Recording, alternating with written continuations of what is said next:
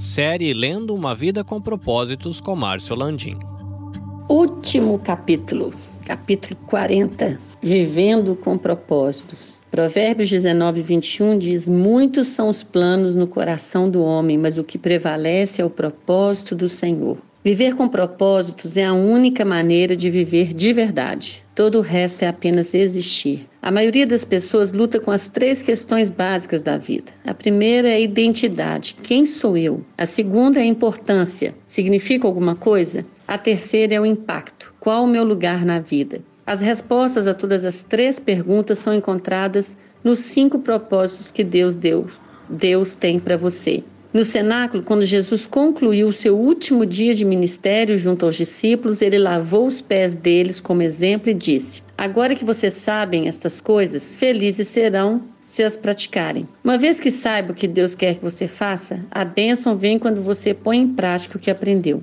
É fácil se desviar do que realmente importa e lentamente abandonar o curso. Para evitar que isso aconteça, você deve fazer uma declaração dos propósitos de sua vida e examiná-la regularmente. Isso mesmo, escrever, mãos à obra, né? Essa escrita pode demorar, gente, um pouco, mas é importante que ela seja feita. O que é uma declaração dos propósitos para a sua vida? É uma declaração que resume os propósitos de Deus para a sua vida. Você afirma com suas próprias palavras seu compromisso com os cinco propósitos de Deus para a sua vida. É uma declaração que aponta a direção de sua vida. Colocar seus propósitos no papel irá forçá-lo a pensar especificamente sobre o rumo de sua vida. Uma declaração dos propósitos de sua vida não apenas especifica o que você pretende fazer com seu tempo, sua vida, seu dinheiro, mas também sugere o que você não irá fazer. É uma declaração que define o que é sucesso para você. Ela afirma que você acredita ser importante e não que o mundo acredita ser importante. É uma declaração que esclarece suas funções. Você terá diferentes funções em diferentes etapas na vida, mas seus propósitos jamais serão alterados. É uma declaração que expressa sua forma. Ela reflete a exclusividade que Deus lhe deu. Leve tempo que for necessário para escrevê-la. Não tente completá-la de uma só vez. E não adianta tentar atingir a perfeição em seu primeiro rascunho. Apenas anote seus pensamentos conforme lhe ocorrerem. Há cinco grandes questões da vida. O que será o centro de minha vida? Essa é a questão da adoração. Para quem você irá viver? Em torno de que você construirá a sua vida? Você pode basear sua vida em torno da sua carreira, sua família, seus filhos, um esporte, um passatempo, dinheiro, diversão? Ou em torno de muitas outras atividades, todas elas lícitas, mas você precisa de um centro inabalável. Como você sabe quando Deus está no centro de sua vida? Pois é, quando Ele está no centro de sua vida, você adora. Quando não está, você fica preocupado. A ansiedade é a luz de advertência que indica que Deus foi empurrado para o lado. Você voltará a ter paz no instante em que o colocar de volta ao centro. É maravilhoso quando Cristo desfaz a preocupação que está no centro de sua vida. Qual será o caráter de minha vida? Essa é a questão do discipulado. Que tipo de pessoa você será? Deus está muito mais interessado em quem você é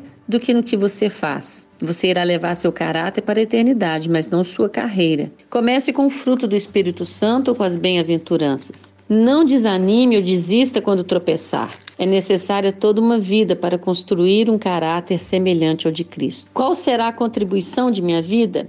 Essa é a questão do serviço. Qual será seu ministério no corpo de Cristo? Como você pode fazer alguma diferença? Embora você tenha sido formado para servir os outros, nem mesmo Jesus alcançou as necessidades de todos enquanto estava na terra. Você deve escolher a quem pode ajudar melhor com base na sua vocação. Qual será a mensagem de minha vida? Essa é a questão de sua missão junto aos incrédulos. Sua declaração de missão faz parte de sua declaração de propósitos. Ela deve incluir seu compromisso de dar seu testemunho aos outros sobre o Evangelho. Se você for mãe ou pai, parte de sua missão é educar seus filhos para que conheçam a Cristo, ajudá-los a compreender os propósitos da vida deles e enviá-los pelo mundo na missão que Deus lhes reservou.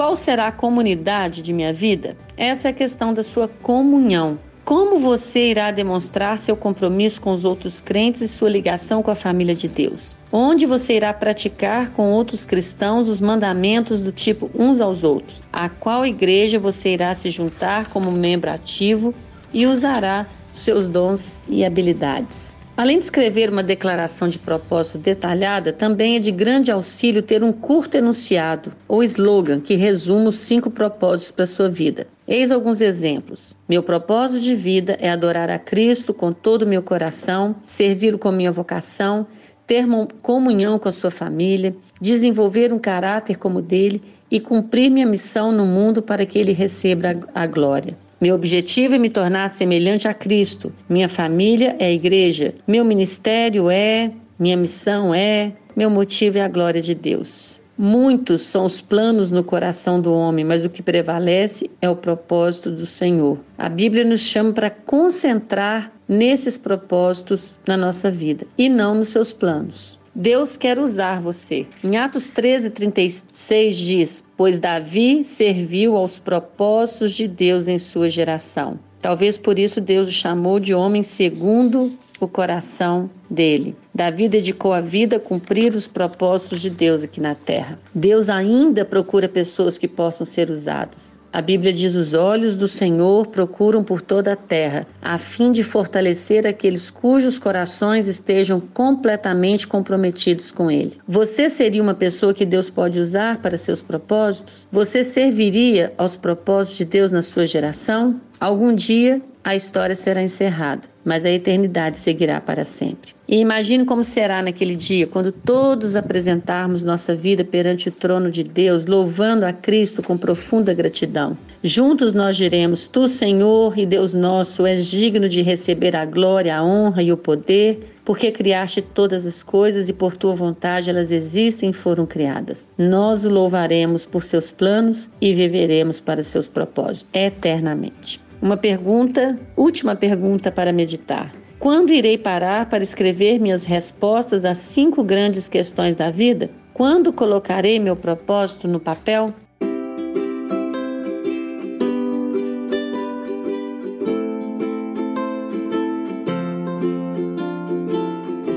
Querido ouvinte, talvez você tenha me ouvido em todos os capítulos ou alguns, não me conhece ou me conhece, seja como for, a minha oração é que o Senhor tenha falado grandemente a sua vida por meio da leitura desse livro. Deus te abençoe, cumpra o propósito dele, que você faça como Maria fez aos pés de Jesus. Ela escolheu a melhor parte. Deus te abençoe e quem sabe a gente mais para frente não lê um outro livro juntos.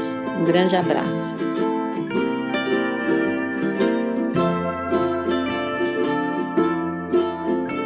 Esses episódios eles estão sendo produzidos e editados pela Nabe Podcast Network. Quer conhecer um pouquinho mais do nosso trabalho? Visita lá nabecast.jp. Eu sou o Carlinhos Vilaronga, falando diretamente aqui do Japão. Até a próxima!